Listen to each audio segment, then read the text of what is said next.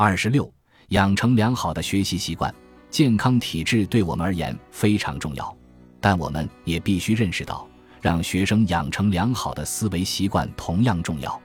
劳动万能这句话，只有在掌握知识的前提下才是真理。学习之门对所有能把劳动和学习有机结合起来的人们敞开。百折不挠是困难的克星，世界上的一切困难都将被百折不挠者所跨越。扎特顿有一句经典名言：“万能的上帝把人送到了世界上，在困难中，如果他愿意，他的手可以够得到任何东西。”学习与经商一样，能力只是重要的因素之一。我们不仅要趁热打铁。而且在此之前，也要不停敲打自己的能力，直到使它变热为止。精力旺盛和持之以恒的人，必将细心利用每一次机会，在懒散者不屑一顾的时间夹缝里，通过自学而获得令人惊讶的成绩。凭着这种精神，福古逊身过一张羊皮爬上高山，观察天文现象；斯通在做园丁时推演数学；德鲁在修鞋的间隙中研究最深奥的哲学。米勒在采矿场做临时工期间自学了地理知识，最为崇拜勤奋力量的要数乔舒亚·雷诺兹爵士了。他坚持认为，通过孜孜不倦、勤勤恳恳的工作锻炼，可以使人变得优秀。辛劳成就天才之路，艺术家的技艺是无止境的，有止境的是他们付出的汗水。雷诺兹并不相信所谓的灵感，他只相信学习和劳动。他说。只有劳动才配得上优秀这一殊荣。如果你是天才，勤勉将不断提高它；如果你才能平庸，勤勉会弥补它。被正确引导的劳动不会付之东流，而不付出劳动则必将一无所获。同样相信学习力量的还有福维尔·伯克斯顿爵士，他谦虚的戏言：只要付出双倍的时间和努力，他能做到和其他人一样出色。他坚信，即使平常的学习方法，只要加以不寻常的运用，也能达到好的学习效果。罗斯博士曾说：“我一生中认识几个人，我相信有朝一日他们会被人们视为天才，因为他们都是勤奋积极的人。天才因为成就而出名，没有成就的天才就像盲目的信仰和静默的声誉。然而，只有通过时间和努力，才能有所成就。”依靠异想天开，终将一事无成。每一次伟大的成就，都是无数次反复练习的结果，才能产生于劳动。任何成就都不可能唾手可得，甚至连走路一开始也是举步维艰的。在演讲时，目光里闪烁着智慧的火花，口中妙语连珠的演说家也知道，成功的秘密在于耐心的重复，并要忍受痛苦和失望。学习上必须达到的两个目标是全面性和准确性。弗朗西斯·霍纳在给自己制定学习计划时，特别强调，要完全掌握一门学科，就必须持续不断地运用它。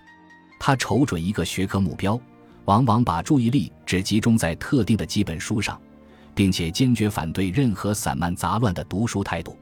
知识的价值并非在于它的数量有多少，而主要在于它如何被运用。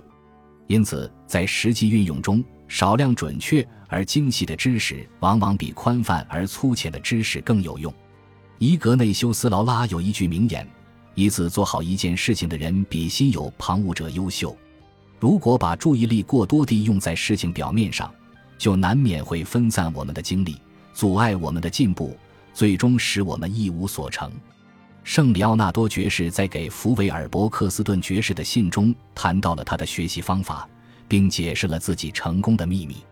他说：“学习法律伊始，我将获取的每一点知识消化吸收。在所学知识没有充分吸收之前，我绝不会另学其他的知识。我的许多竞争对手在一天内读的东西，我得花一星期时间才能读完；而一年后，对这些内容，我依然记忆犹新。”但是他们难保不忘个干净了。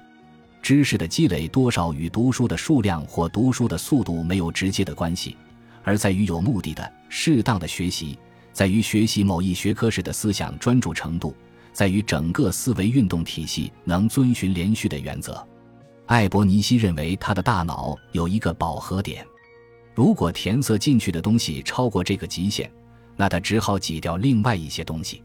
在谈到学习医学时，他曾说：“如果一个人确定想做一件事，那么他在选择通往成功的方法时，就绝不会马虎。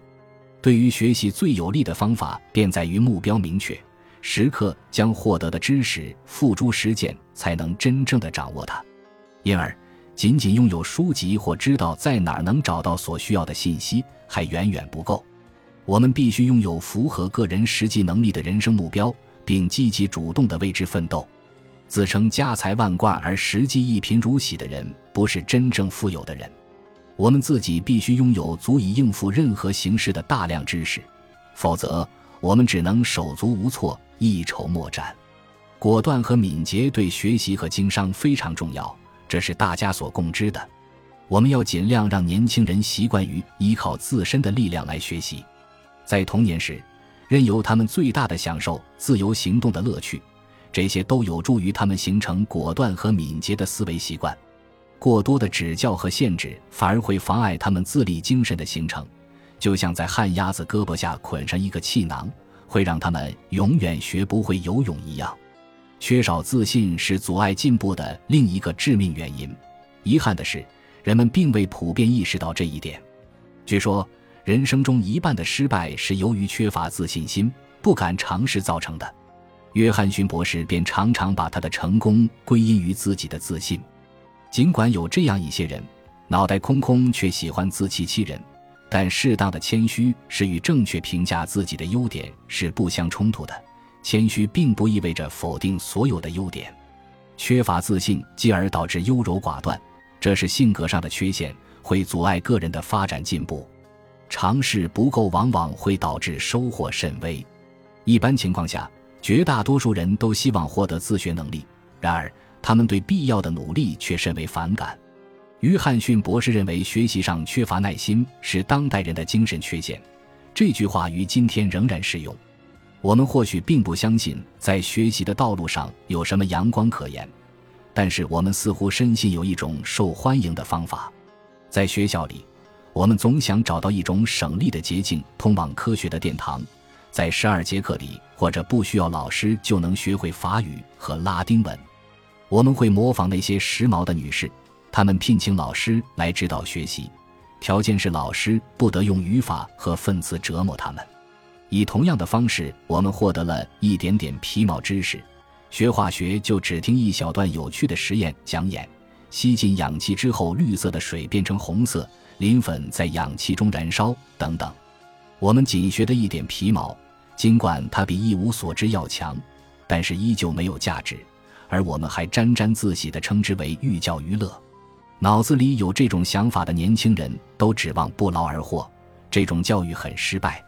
这样的学习虽然节约脑力，却不能提高智力。这样的方法当时或许能给予我们刺激，产生一种对知识的渴望和机敏，但是由于缺乏比娱乐更高的目的，它终究是没有真正的价值的。在这种情况下，知识只会产生一种短暂的印象，而且仅是一种感觉。实际上，这种靠感觉的方式就是聪明的享乐主义的表现，这不是智力。因此，许多只能被活力和独立性激发的最佳的想法，现在却沉睡不醒，很少被生活召唤过。除非遭逢大难，他们才会从睡梦中惊醒。当年轻人一旦被寓教于乐蒙骗，便会很快排斥勤奋的学习方式。为了在运动嬉戏中学到知识，他们急功近利，急于求成，继而扎实的精神随着时间的推移烟消云散。取而代之的是思想的涣散和性格的软弱。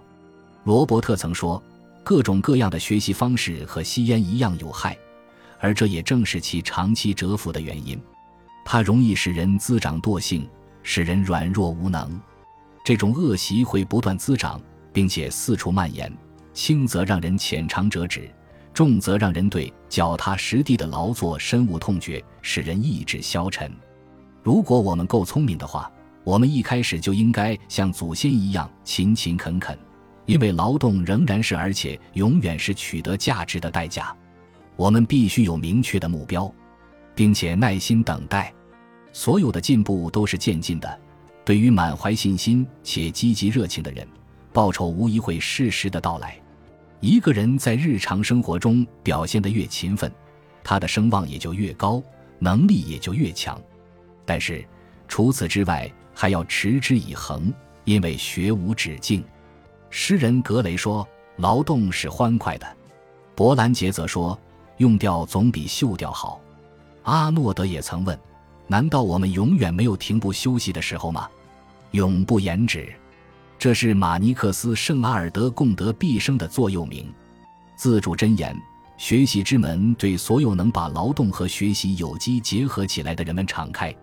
百折不挠是困难的克星，世界上的一切困难都将被百折不挠者所跨越。本集播放完毕，感谢您的收听，喜欢请订阅加关注，主页有更多精彩内容。